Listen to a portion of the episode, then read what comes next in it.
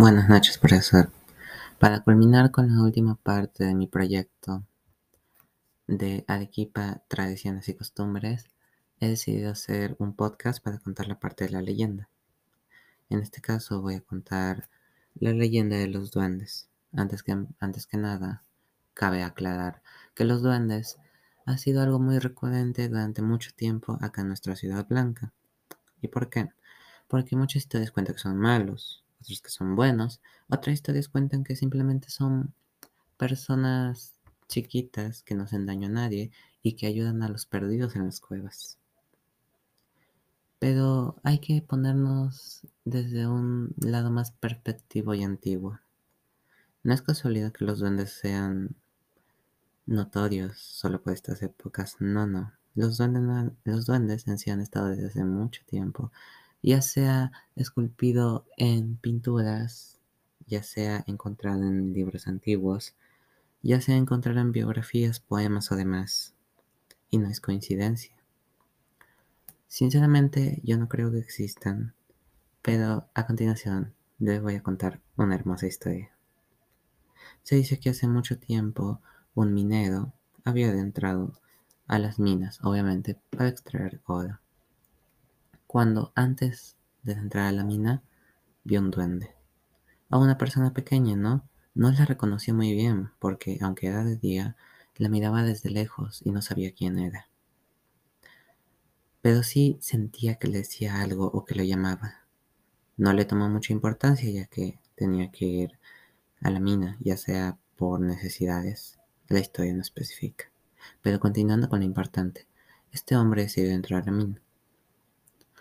Algo normal, simple, con, con, con su linterna, fue yendo hacia abajo, fue yendo sacando piedras, etc. Obviamente tenía que ir muy profundo para encontrar algo de oro. Y eso es lo que hizo.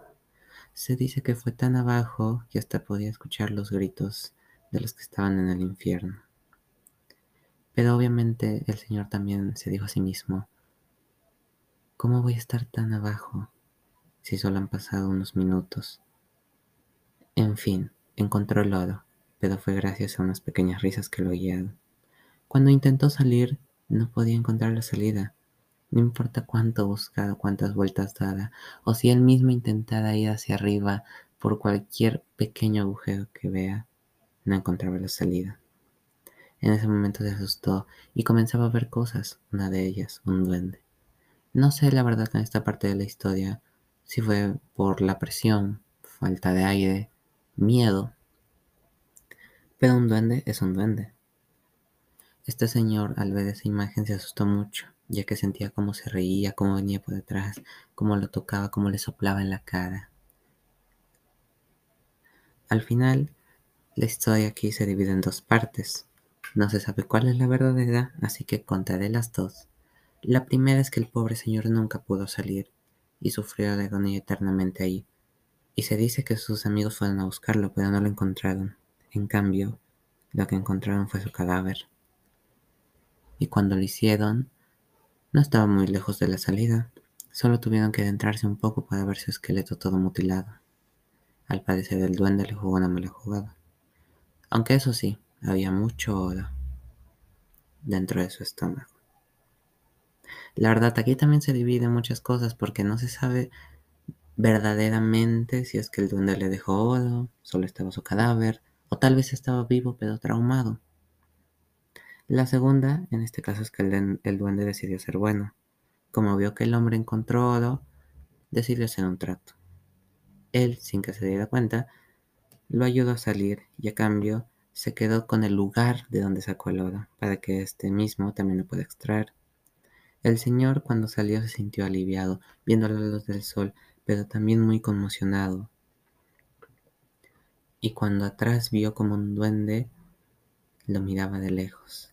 Este se ocultó bajo un árbol y cuando volvió ya no estaba. Los duendes han sido algo muy polémico, como ya he dicho. No es algo de ahora, han estado todo el tiempo. Y ya sea que sean buenos o malos, por algo las personas lo miran. Bueno, espero que le haya gustado este podcast. Muchas gracias.